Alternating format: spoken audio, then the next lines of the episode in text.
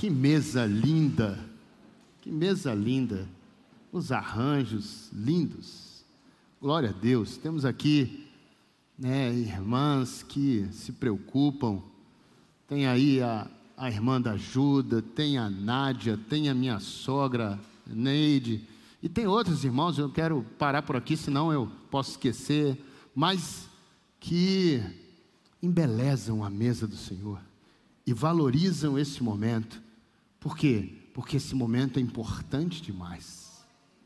Esses, essas flores e esse ambiente é para expressar o quão valoroso é esse momento, o quão é importante esse momento e repetirmos ele, né?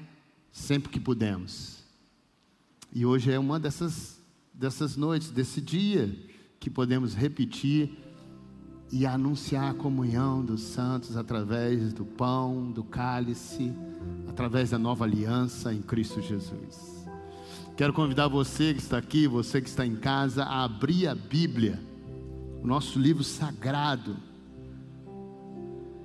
Esse texto eu quero ler em 1 Coríntios, no capítulo 11. É um texto muito usado nesse momento de ceia.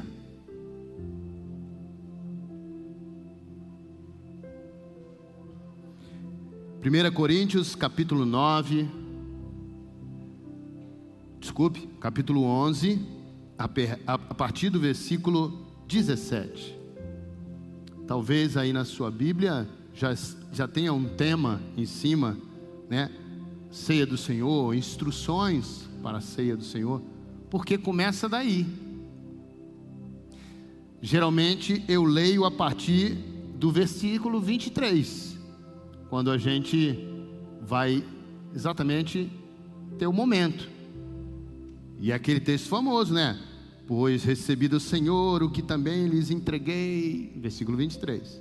Só que na verdade, o versículo 23 e todo o texto, ele é uma sequência desse início aqui no versículo 17, onde começa a se tratar do assunto ceia do Senhor.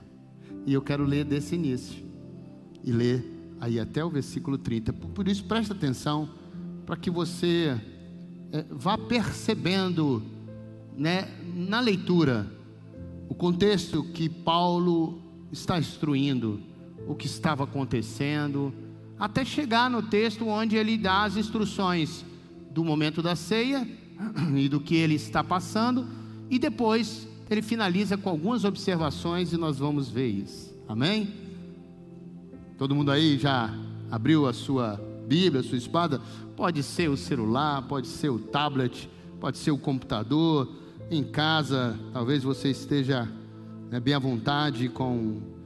Mas eu, eu gosto muito e sempre incentivo a ter a Bíblia, porque é muito, é muito bom ler aqui, nesse livro maravilhoso.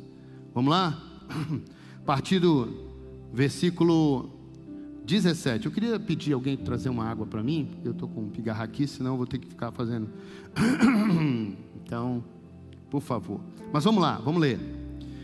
Diz assim, versículo 17: Entretanto, nisto que lhes vou dizer, não os elogio, pois as reuniões de vocês mais fazem mal é, do que bem. Em primeiro lugar, ouço que vocês, quando vocês se reúnem como igreja, há divisão entre vocês. E até certo ponto eu creio, pois é necessário, presta atenção, é necessário que haja divergência entre vocês, para que sejam conhecidos quais dentre vocês são aprovados. Quando vocês se reúnem, não é para comer a ceia do Senhor, porque cada um come a sua própria ceia, sem esperar pelo outro. Assim, enquanto um fica com fome, outro se embriaga. Será que vocês não têm casa onde comer e beber? Ou desprezam a igreja de Deus e humilham os que nada têm? Que lhes, é, é que lhes direi? Eu os elogiarei por isso? Certamente que não.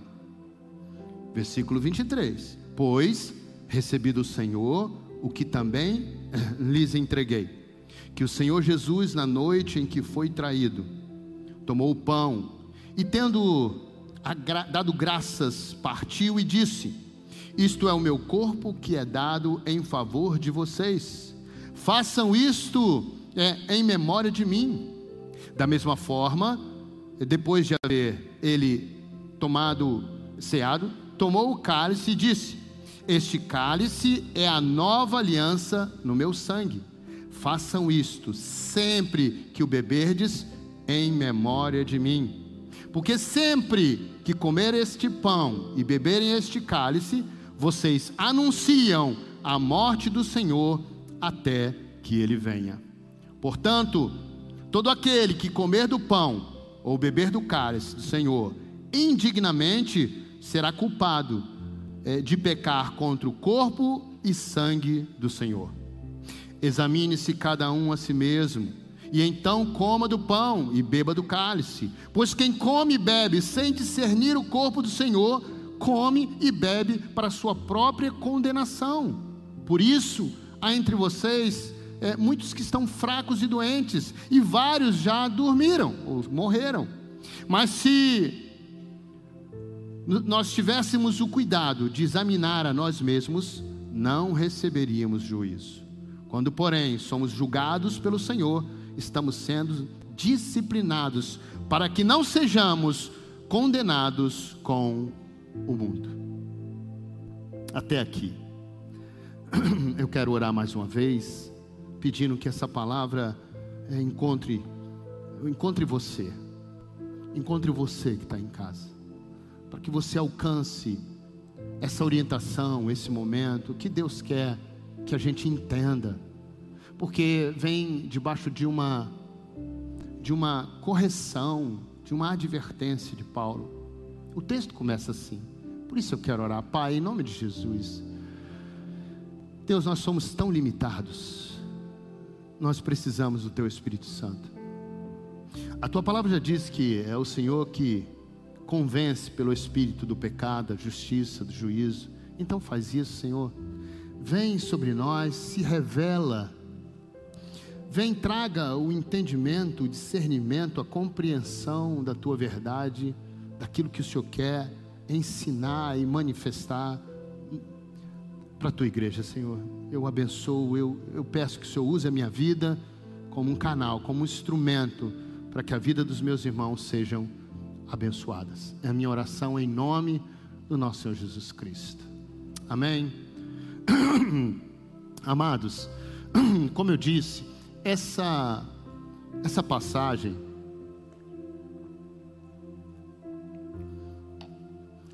ela inicia com uma advertência de Paulo. O momento que a gente pega para usar para a ceia, ela está é, no meio de uma advertência, de um alerta que Paulo faz. E eu quero te dizer, irmão, é, é, eu não posso no dia da ceia falar de outra coisa senão da ceia. Porque, como vimos no texto, é para lembrar. Quando fazemos isso, é em memória de mim, ou seja, é trazer à memória o que Deus fez por nós, o que Jesus é, se submeteu por nós, por amor. Então não tem como no dia de ceia eu pregar um assunto completamente é, diferente desse aqui. E no final, ah, vamos praticar a ceia. Para que a gente é, trate esse momento como apenas um momento litúrgico. E a gente passe a se acostumar com isso, com esse momento. Passe a fazer dele um hábito. Irmãos, é, nosso cérebro é muito poderoso, muito poderoso. Pena que a gente usa tão pouco dele muitas vezes, mas ele é poderoso. Deus nos fez com um cérebro que tem uma capacidade tremenda. Uma das estratégias do cérebro, sabe qual é? É nos ajudar nas tarefas. Por quê? Porque o cérebro pensa muita coisa. Então, existem é, momentos e situações que a gente é, faz repetidamente, o cérebro tem uma ferramenta que é tornar aquilo um hábito. Ou seja, a gente faz sem nem precisar pensar. A gente condiciona e o cérebro condiciona a fazer no módulo slow, slow não, slow é devagar, né? No módulo, como é? Com, não, é automático, mas assim, é, gastando pouca energia dele. Eu não sei a expressão que eu posso usar, né? Mas eu acho que na eletrônica deve ter aí uma forma que você usa pouca energia. No módulo stand-by, eu acho que é stand-by. Tá ligado, mas não, stand-by fica parado. Módulo econômico, muito obrigado. Pronto. No módulo econômico, o cérebro tem esse poder de entrar no módulo econômico e fazer de algumas coisas hábito. Aí você tem muitas situações que são um hábito que você faz sem pensar. Você quer ver um exemplo bem prático? Agora, saímos de casa e a Vitorinha me trouxe dirigindo. Tirou a carteira, né? Claro. Veio dirigindo. E a Vitória, para poder dirigir até aqui, a gente ainda tem que fazer uma série de instruções, recomendações, porque nós estamos ajudando ela a cada vez aprimorar mais. Então ela vem com muita atenção. Ela quando saía, na, estava aprendendo, era tanta coisa que ela tinha que pensar.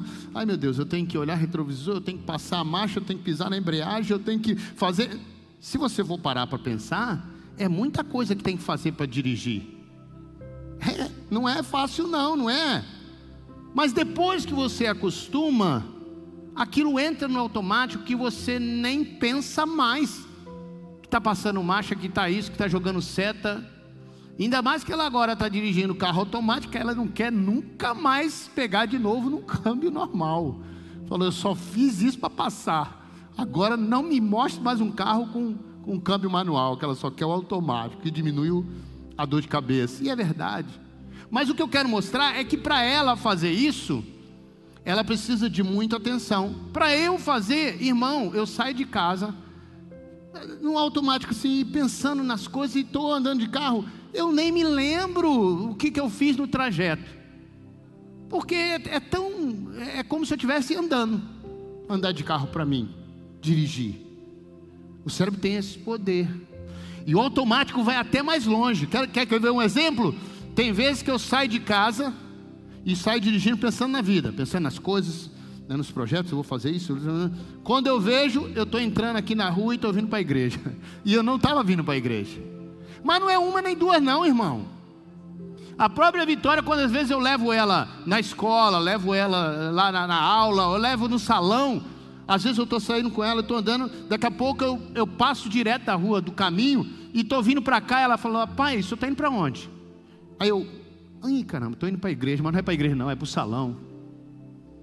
Tamanho é a questão que o cérebro cria um automático, um costume, e você faz as coisas nesse costume. Irmão, por que, que eu estou falando isso? Porque nós temos aqui esse perigo. A gente tem, todos nós aqui, principalmente os que caminham já com Cristo há muitos anos, nós já estamos acostumados com esse ambiente. Quem tem algum visitante aqui? Faz assim, levanta a mão, visitante, tá visitante. É a prim... Quem é a primeira vez que está vindo na igreja evangélica? É, levanta. Tem alguém que é a primeira vez que entra na igreja evangélica? Ali, ó, tem uma mocinha ali. Tem mais alguém? Tem não. Tem mais alguém além dela? Mas mesmo outros que já vieram algumas vezes, começam a observar algumas coisas que estão acontecendo. Aí estranham algumas coisas, é novidade, algumas coisas. Mas você, que é crente velho, vamos dizer assim, que está acostumado, que tem uma vida espiritual, que tem uma caminhada e tudo mais, você entra aqui, você está acostumado com esse ambiente o ambiente de orar, o ambiente de cantar os louvores, o ambiente de depois ouvir a palavra, né? de, de participar, ainda mais num momento como esse aqui. Você está acostumado e você faz isso com muita naturalidade e até com junto um, um, um costume, uma repetição. Somos capazes de orar, somos capazes de, capazes de cantar, somos capazes de fazer todo esse operacional do culto no automático, porque já sabemos o que é para fazer, mas não estamos verdadeiramente ligados nesse momento numa plena adoração. Porque os nossos sentidos e nosso pensamento, nosso espírito não estão conectados, estão aqui, em corpo presente, mas não estão verdadeiramente ligados no Senhor por uma questão do mover do Espírito. Isso é muito, é, acontece demais, e é um perigo muito grande. E se já não bastasse o perigo, que é cultuar a Deus dessa forma, ainda mais sério é praticar esse momento dessa forma.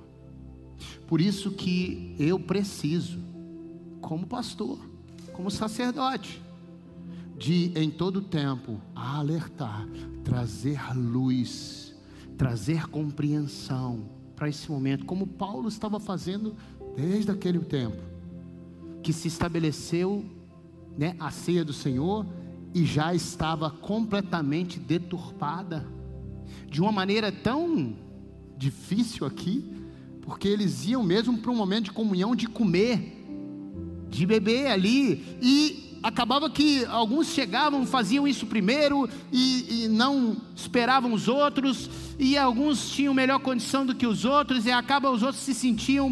Era um contexto diferente do nosso contexto hoje, que é muito mais litúrgico do que o deles de comunhão real. E aí ele já vem reclamando, irmão. Quanto mais hoje o que nós temos vivido, a necessidade de trazermos luz para esse momento. Como é importante. Agora eu pergunto vocês, se vocês caem nesse costume, imagine eu, irmão, como pastor, que tenho que pregar uma palavra em cada culto de ceia. E, de preferência, mesmo que seja para relembrar, e seria normal eu falar o mesmo texto para lembrar. Não, mas a gente faz, busca de Deus, lê, estuda, ora, para que o Senhor nos traga uma outra forma, uma graça, para a gente ministrar dentro do mesmo texto de uma forma onde as pessoas possam compreender.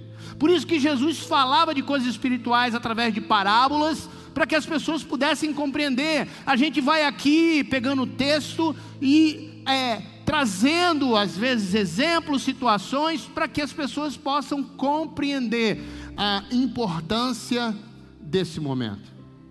Então, imagine o que é eu fazer isso. Todas as vezes, todo mês, encontrar dentro do texto, do mesmo texto, uma mensagem nova, não que é nova, mas de uma forma diferente, para que talvez desta vez você seja despertado para o momento que estamos aqui diante dele.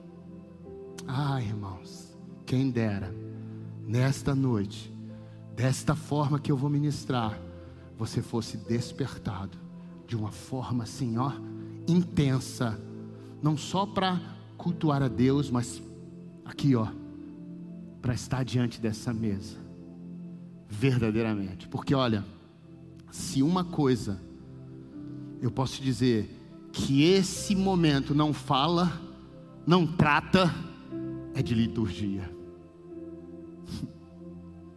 Se uma coisa não está aqui revelado ou, ou em, se trata esse momento, é de liturgia. Mas na verdade, o que realmente esse, esse tempo, esse momento, ele trata é de um anúncio profético. Porque a palavra diz que quando comerdes do pão e beberdes do cálice, anunciareis. Anunciareis. Esse é um momento profético de anúncio meu e seu com a nossa vida de que Ele é Deus, de que Ele é bom, de que Ele é o Senhor, de que Ele é o nosso redentor. Nós estamos falando de comunhão, nós estamos falando de amor, nós estamos falando de salvação. É uma, uma ação profética, é um anúncio profético através de nós, corpo, igreja, comunhão, amor. De que Ele é Deus, de que Ele ama, de que o que nós cantamos é verdadeiro, que repetimos. É disso que esse momento fala, não de liturgia. E olha, nós estamos nos afastando tanto e nos acostumando tanto com a parte da liturgia de como tem que fazer, pegar o pãozinho, pegar o cálicezinho, ler o textozinho, comer o pãozinho, beber o cálicinho, bater palma e beleza. Nossa ceia é essa. Gui, me ajuda aqui. Pega aqui um cálice e um pão aqui.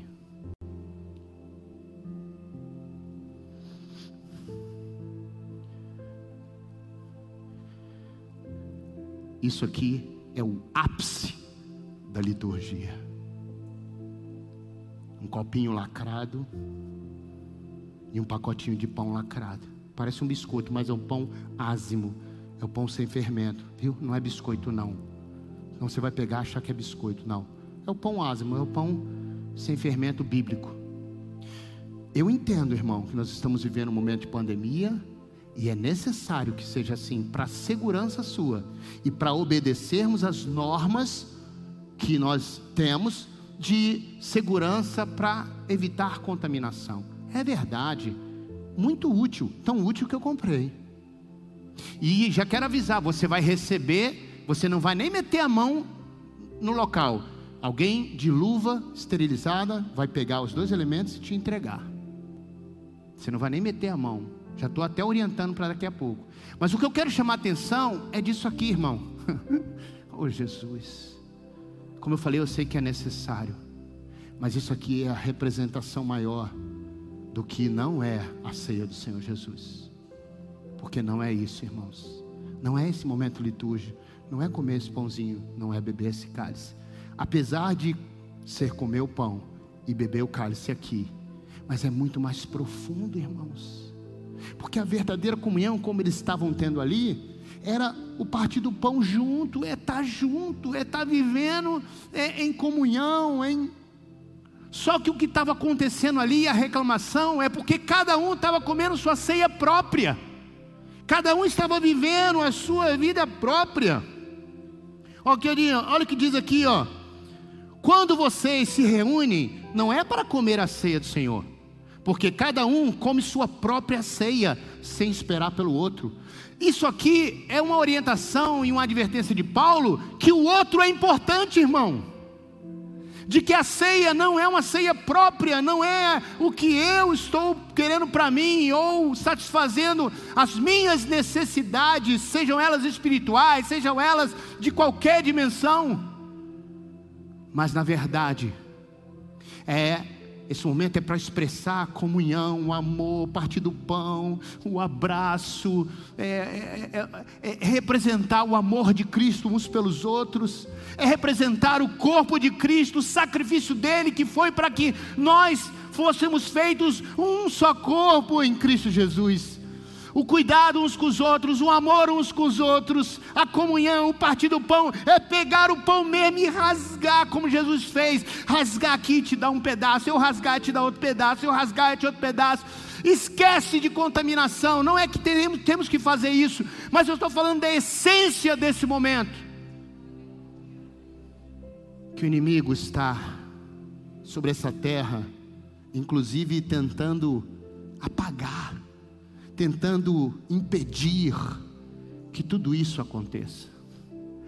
De certa forma, quando aconteceu em casa durante a pandemia, os, os dias que não tínhamos culto, ou iniciamos a, a, a, esse momento sem estar aqui, eu, eu acredito que na sua casa, não sei na sua casa, mas na minha casa, a gente pegou o pão, rasgou, estávamos em família, foi mais bíblico do que há muito tempo a gente tinha tido experiência. Porque é disso que esse momento fala, irmão.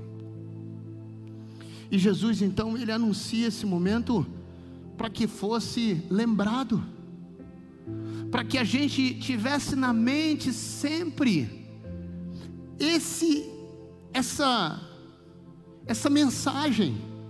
Porque quando eu digo que eu digo não, a palavra diz, porque vocês anunciarão a morte do Senhor até que Ele venha, é eu e você, exatamente manifestando esse amor, o cuidado, é mantendo a igreja na sua essência que é comunhão.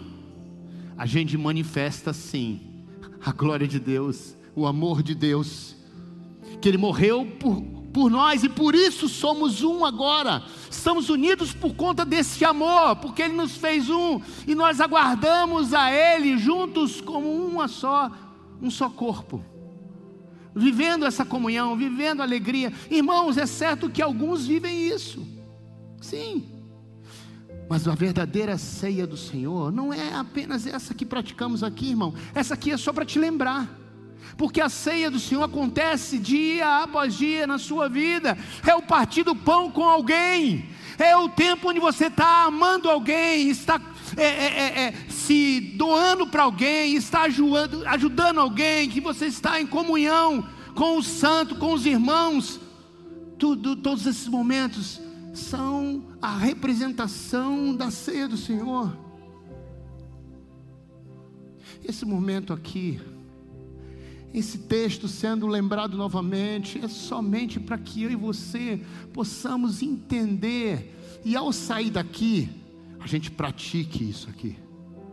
Que a gente continue anunciando isso aqui com a nossa vida, com o nosso testemunho, com o nosso amor, com a nossa comunhão, com a vida a vida comum, mas a vida guiada pelo Espírito. Aí nós anunciamos o amor de Cristo. Lá em Atos dos Apóstolos, você vai ver, era na comunhão, no partir do pão, nas orações, eles tinham a vida em comum, eles participavam disso verdadeiramente, e a palavra de Deus diz que eles iam conquistando a simpatia né, das pessoas que iam vendo através dessa atitude de amor, de comunhão, de alegria, de vida, as pessoas iam se achegando, e aí iam se convertendo, e Deus ia salvando. Porque quando nós manifestamos entre nós o amor, a comunhão, essa verdade, isso vai impactando as pessoas, isso vai é, contagiando, no bom sentido, as pessoas, e elas vão então começando a conhecer quem é Deus, através de mim e de você, através desse tempo de comunhão, através né, da igreja.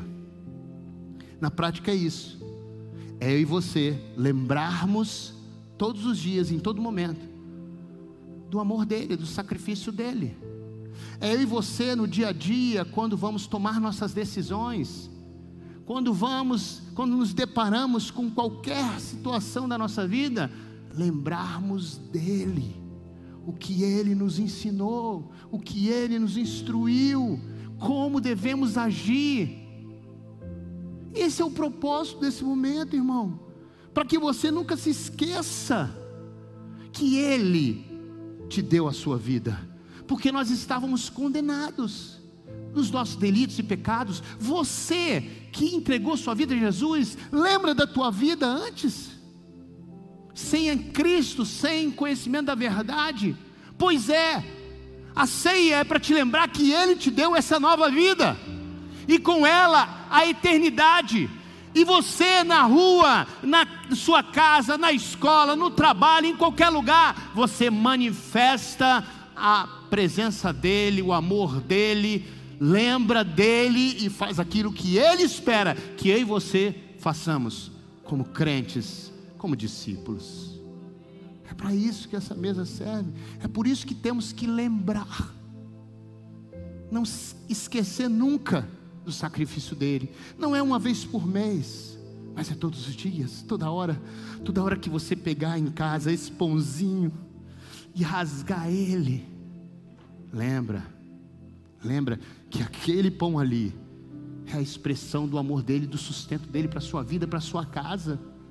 Desde qualquer situação você lembra que ele fez isso por você, que ele te concedeu isso. É para isso que esse momento serve, para que a gente lembre traga à memória o que Ele fez, para que a nossa vida possa ser vivida de acordo com aquele, aquilo que Ele estabeleceu. E aí a vontade dele, como é boa, perfeita e agradável, vai fazer com que nossa vida seja uma vida plena, abençoada. Que mesmo que passemos por lutas e dificuldades, Ele vai estar conosco, Ele vai nos sustentar, Ele vai nos abençoar. A ceia do Senhor é para a gente lembrar que Ele nos amou. Amou de tal maneira que se entregou por nós. Amou de tal maneira que se humilhou, que sofreu, para que eu e você estivéssemos aqui. É para isso. A cruz, não sei se você sabe, mas é um instrumento de tortura. A cruz, por mais que a gente ache bonitinho e bota como um adereço, na verdade você está pendurando um instrumento de tortura. Existem outras formas de tortura, ou de formas de matar. Por exemplo, cadeira elétrica. Já viu falar da cadeira elétrica? Cadeira elétrica é uma forma de matar também, só que eletrocutado. Hum. Alguém anda com uma cadeira elétrica em miniatura pendurada no pescoço?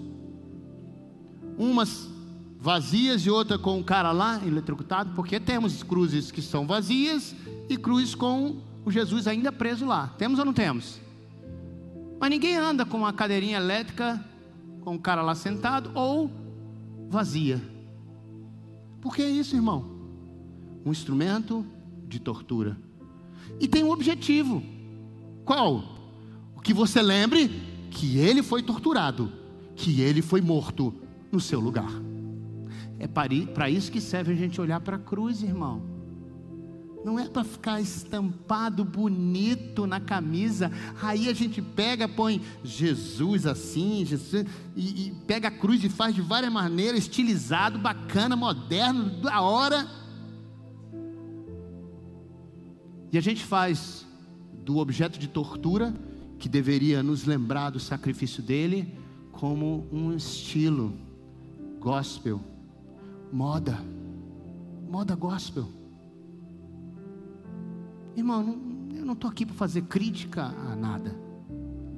Eu só estou aqui para fazer com que você tenha consciência do que é esse momento, do que é a cruz para mim e para você.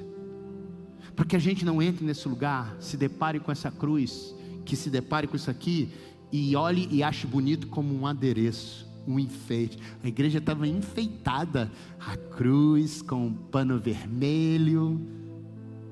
Irmão, a câmera me pega aqui, filho? Esse pano vermelho aqui não é para ficar bonito. É para lembrar que ele foi despido. É para lembrar que esse vermelho aqui foi o sangue dele que foi derramado e deve ter ensopado as poucas vestes que ele estava porque ele foi humilhado, foi exposto de todas as maneiras.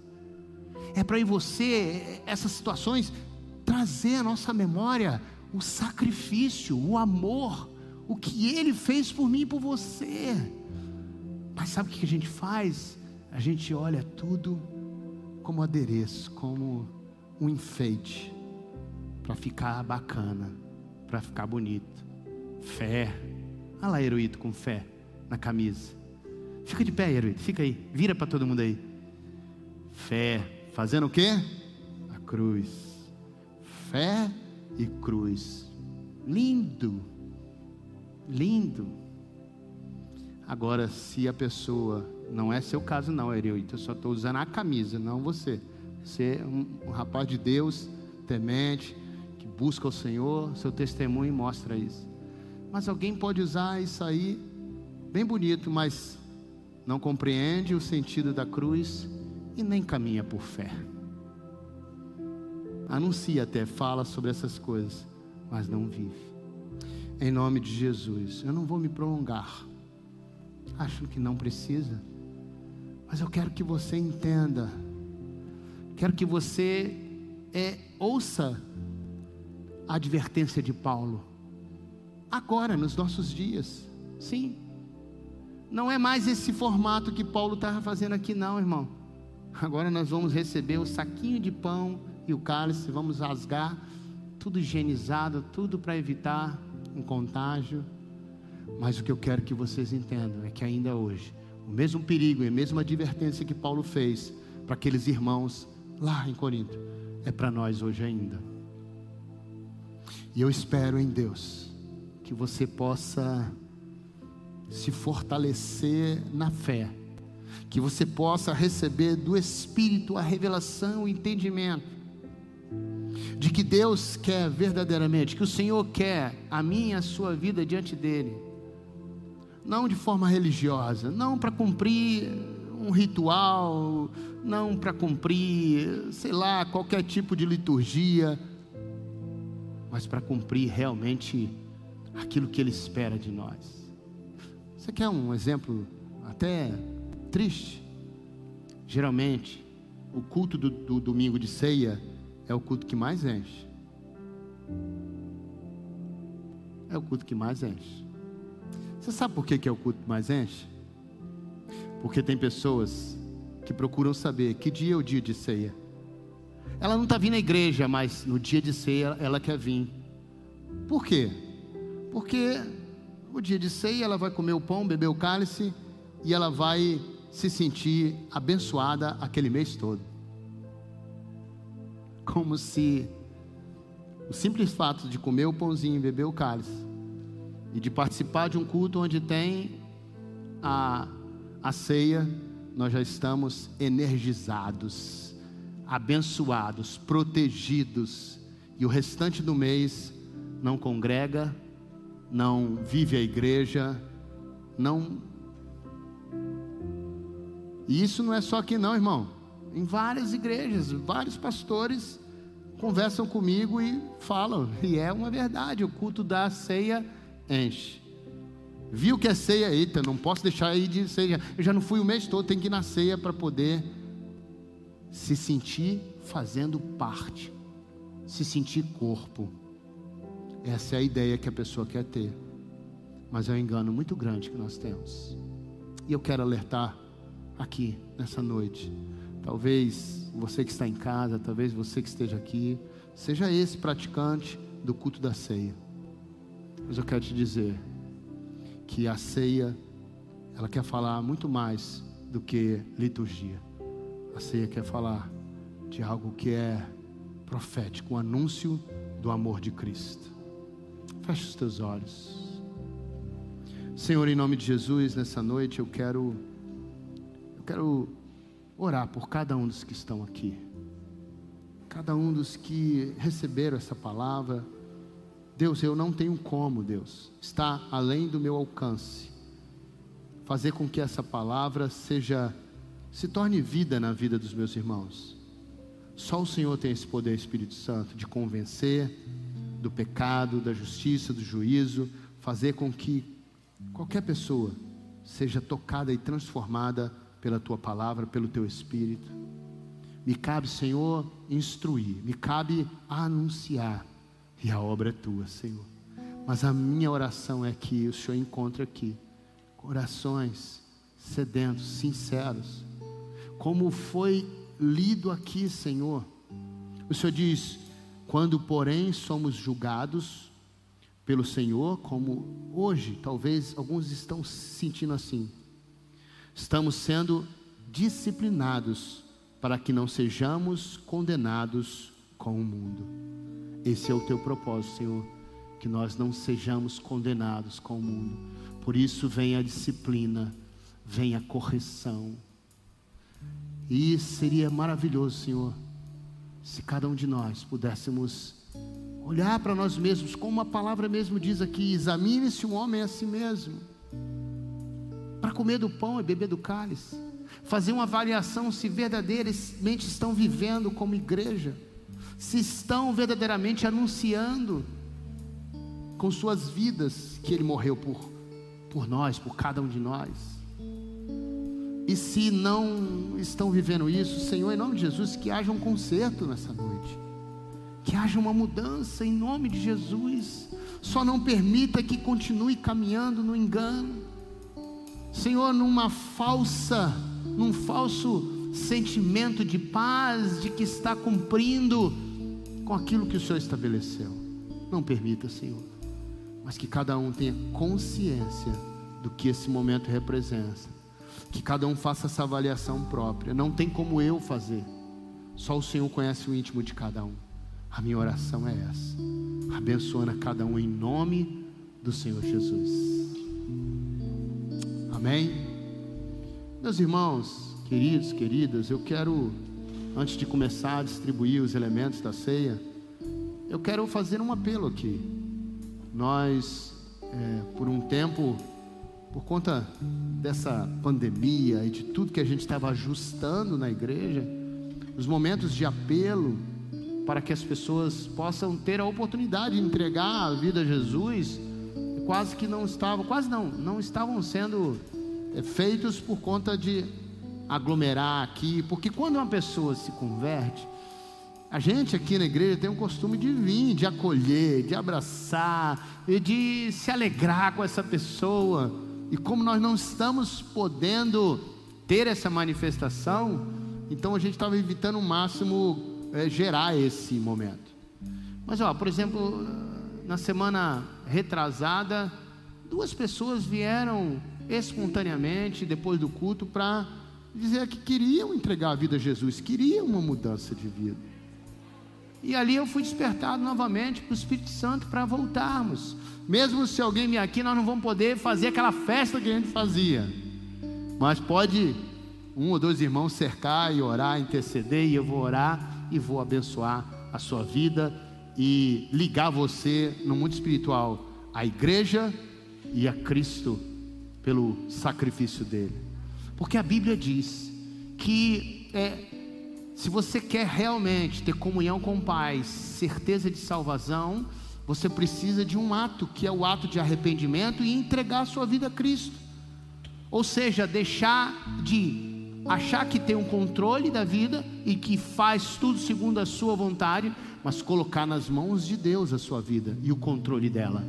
E começar a buscar na palavra de Deus a vontade dele. E buscar fazer parte da comunhão da igreja que está sendo representado aqui nesta noite, porque foi para isso que o Senhor é, morreu na cruz para nos fazer um, para nos fazer corpo dele, porque a igreja é isso, corpo de Cristo, e ser igreja. Então, se você entrou aqui nessa noite, talvez você em casa, aí entre os seus parentes, se você sentiu forte no teu coração o desejo de mudança de vida, entendendo que Jesus morreu por você e você precisa e deseja entregar sua vida a Ele, o seu futuro e ter certeza de eternidade, porque nós só somos feitos filhos de Deus, diz a palavra, através de Cristo Jesus. É o que a palavra diz. Vocês vão me confessar a palavra diz que é necessário confessar a Jesus. E aí somos feitos filhos de Deus. Fazemos parte do corpo de Cristo. Alguém que entrou aqui nessa noite e que nunca fez essa essa declaração pública e e é preciso ser pública mesmo. Porque a palavra diz que precisa ser diante dos homens para que as pessoas possam glorificar a Deus e você, né, manifestar publicamente o teu amor a Deus. Há alguém aqui que nunca fez isso, mas hoje você quer entregar sua vida a Jesus, quer fazer parte da igreja dele, quer receber o dom do Espírito Santo, porque a palavra de Deus diz que quando nós confessamos a Cristo, recebemos o dom do Espírito Santo, ou seja, o Espírito Santo passa a habitar em nós. Se você quer ter certeza de salvação e vida eterna, Hoje é noite de salvação também.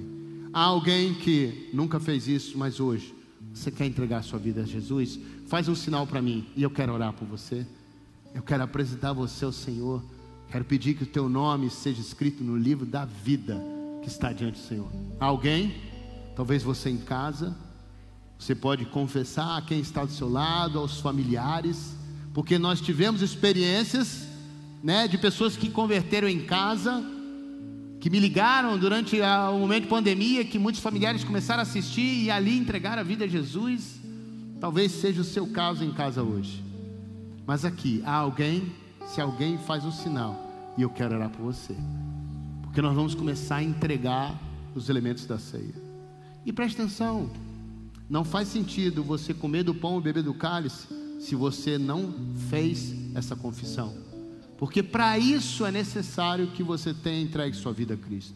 Porque quando a gente come do, do pão e bebe do cálice, a gente está dizendo que nós já entregamos a vida a Jesus, que nós temos comunhão com a igreja. Por isso que a Bíblia diz: quem come e bebe sem entendimento, sem discernir, indignamente. Por que indignamente? Não é digno você é, dizer algo através do seu ato que não é verdade. Porque você está comendo pão e bebendo carne, dizendo assim: Eu tenho comunhão com Cristo, eu faço parte da igreja, eu já o confessei como meu Senhor. Se isso não é verdade, é de forma indigna. Ou se você faz isso sem avaliar e saber que você é igreja, crê nisso, está comendo e bebendo, não é aquilo que vai te aliançar mais com Deus, mas juízo. Quem diz é o texto que nós lemos. Aquele que come e bebe sem discernir, sem entender que estamos tratando do corpo, come e bebe, juízo para si. Se você quer hoje mudar sua vida, faz um sinal. Mas eu quero que todos fiquem agora em pé. Todos que vão participar da ceia, que já entregaram sua vida a Cristo, que já fizeram a opção de viver igreja, já foram batizados, ou até mesmo se você não foi batizado, mas já entregou sua vida a Jesus, você participa da ceia. Mas se isso não aconteceu ainda, não, não faz sentido você participar desse momento. Uma vez que eu expliquei bem claro aqueles que devem participar da ceia, aqueles que já receberam o sacrifício e já confessaram a Cristo como seu Senhor e Salvador. Consagrar sim, vou consagrar os elementos. Amém. Pai, eu oro consagrando esses elementos que vão só nos lembrar, Deus. O pão faz referência ao teu corpo que foi torturado, e o cálice, Senhor, com esse suco de uva, lembra, faz referência ao teu sangue que foi derramado na cruz. Por isso, Pai, eu quero consagrar para que eles cumpram o propósito para que nós possamos, ao comer do pão, beber do cálice, a gente lembre do compromisso que fizemos contigo, que a gente lembre que nós somos o corpo de Cristo sobre essa terra, que a gente lembre que em todo tempo a nossa vida manifesta a tua glória. E assim eu consagro em nome do Senhor Jesus. Nós vamos estar louvando o Senhor e adorando. E você que está em pé, não precisa botar a mão na bandeja, os irmãos vão entregar a você os dois elementos. E assim que você receber os dois elementos, você pode se assentar. Não continue em pé, não. Se assente para que a gente veja é, todos que receberam. Eu quero ainda continuar ministrando você que entrou aqui e que não está praticando e não está participando da ceia, se você ainda não fez um compromisso com Cristo, eu quero te dizer: não há nada mais importante nessa vida do que termos a certeza da eternidade. Porque é certo que um dia todos nós vamos descer à sepultura. É certo. Só não aqueles que estiverem vivos no dia do Senhor. Se for nessa geração, seria ótimo para uns, para os que são deles. Mas seria terrível para aqueles que não o receberam como Senhor. Mas o que você precisa entender é que existe uma eternidade. Não termina aqui, não cessa aqui. E a palavra é muito clara. Ninguém vai conhecer o Pai, ninguém verá Deus, ninguém será salvo se não for por meio de Cristo Jesus. Ele disse: Eu sou o caminho, a verdade e a vida. Ninguém virá ao Pai, porque Ele está com o Pai. Ninguém, se não for por mim. Se você crê que essa é a palavra de Deus, só há um caminho de salvação, e esse se chama Jesus Cristo. E foi por isso que ele morreu, é por isso que estamos nesse momento, para lembrar que o sacrifício dele foi para nos salvar. Quando nós entregamos nossa vida a ele, nós valorizamos o sacrifício dele. Nós dizemos que o, o sacrifício dele não foi em vão. Mas a resposta ou a recompensa do sacrifício de Cristo é a minha e a sua vida confessando que ele é o Senhor. Então eu eu falo com você que está em casa, eu falo com você que está aqui que talvez ainda não se conscientizou disso, ainda não teve uma experiência de arrependimento para entregar sua vida a Cristo. Eu oro para que isso aconteça, para que você seja despertado pelo Espírito Santo e que você possa transformar a sua vida, para que você possa ter né, aquilo que Deus, aquilo que o Senhor prometeu, uma vida abundante. Porque quando nós entregamos nossa vida ao Senhor, nós recebemos o Espírito Santo. Essa foi a promessa. Não ficaríamos órfãos, mas receberíamos o Espírito Santo. E quando nós recebemos o Espírito Santo, tudo muda, os nossos olhos se abrem. Quando nós lemos a palavra, ela é entendida, porque o homem natural, o homem que ainda não recebeu o dom do Espírito Santo, ele não consegue entender as coisas espirituais, porque elas se discernem espiritualmente. Por isso, aquele que tem o Espírito Santo lê e compreende, porque o Espírito que habita em nós nos revela a vontade do Pai, e você não pode ficar fora disso. Você precisa entregar sua vida a Cristo, você precisa ter nele verdadeiramente o sentido da sua vida sendo transformado, e aí sim é o que chamamos de vida plena, quando os nossos olhos se abrem e a gente tem o discernimento, o entendimento da vida, da morte, do que estamos fazendo sobre essa terra. E eu espero que você possa receber a esse Cristo e ter sua vida transformada. Em nome do Senhor Jesus. Em nome do Senhor Jesus. Obrigado. Obrigado. Ah, eu já tinha aqui, amor mas eu vou ficar com o que você me deu.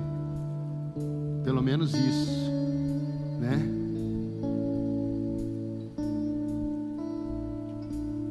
Todos receberam, todos estão sentados, então creio que todos receberam. Agora você volta aí ao versículo ao versículo 23, onde Paulo narra né, o momento e o que ele recebeu do Senhor, o que eu recebi do Senhor, o que transmito a você, para que você possa vivenciar esse momento de forma plena. Pois recebi do Senhor, você já pode ir abrindo esse saquinho aí do pão, viu irmão? Deixando no jeito. Que diz assim: Pois recebi do Senhor o que também lhes entreguei. Que o Senhor Jesus, na noite em que foi traído, tomou o pão e tendo dado graças, partiu e disse: Isto é o meu corpo que é dado em favor de vocês. Façam isto em memória de mim. Pai, eu quero dar graças, porque esse pão, Senhor, ele ele representa, Senhor, o teu corpo. Senhor, não há como a nossa mente alcançar isso, nem olhando para a cruz, muitas vezes nem lendo a palavra, Senhor. Mas, Senhor, o Senhor se fez carne, o Senhor se fez homem, e o Senhor se expôs, se entregou a um sofrimento tão intenso, Senhor. A narrativa bíblica mostra o quanto o Senhor sofreu no nosso lugar. O Senhor não queria passar por isso, por isso diz: Pai, se for possível, afasta de mim esse cálice, mas que não seja feita a minha, mas a tua vontade. E os planos de Deus envolviam esse momento de sofrimento para que nós fôssemos poupados. Por isso, Pai, por isso, Senhor, nós te adoramos, rendemos graças agradecemos pelo teu sofrimento em nosso favor, porque nós ninguém suportaria aquilo, só o Senhor por nós. Por isso te damos graças e oramos gratos em nome do Senhor, em nome do Senhor Jesus. Se você crê assim, coma do pão.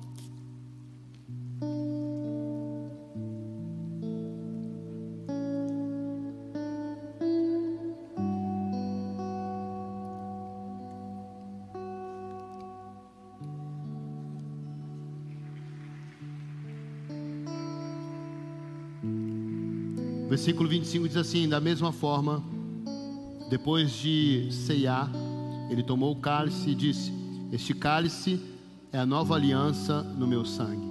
Façam isso sempre que o beberdes em memória de mim. Porque sempre que o comerdes o pão e beberdes o cálice, vocês anunciam a morte do Senhor até que ele venha. Esse é o propósito, anunciar com as nossas vidas. Pai, eu quero render graças agora diante desse cálice que representa o teu sangue derramado na cruz por nós, para que nós tivéssemos vida, vida verdadeira, vida abundante. Esse cálice representa a nova aliança que o Senhor tem conosco, revela que toda a, a, a separação, o muro foi derrubado e agora temos livre acesso ao Senhor, ao Pai. E nós queremos te agradecer, Senhor, e declarar que o teu sacrifício, nós somos a recompensa, a tua igreja, e todos aqueles que ainda hoje são alcançados por esse amor, porque o teu sacrifício fala até hoje. O teu sacrifício liberta, cura, transforma, salva.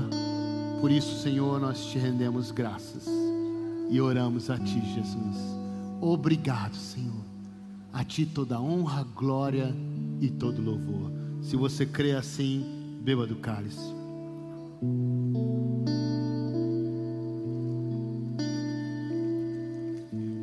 Aleluia, glória a Deus. Obrigado, Senhor. Obrigado, Jesus. Obrigado, Jesus. Obrigado, Senhor. Receba, Pai, toda manifestação de louvor, de adoração. Oh, Deus, obrigado, Deus. Obrigado, Senhor. Obrigado, Jesus. Obrigado,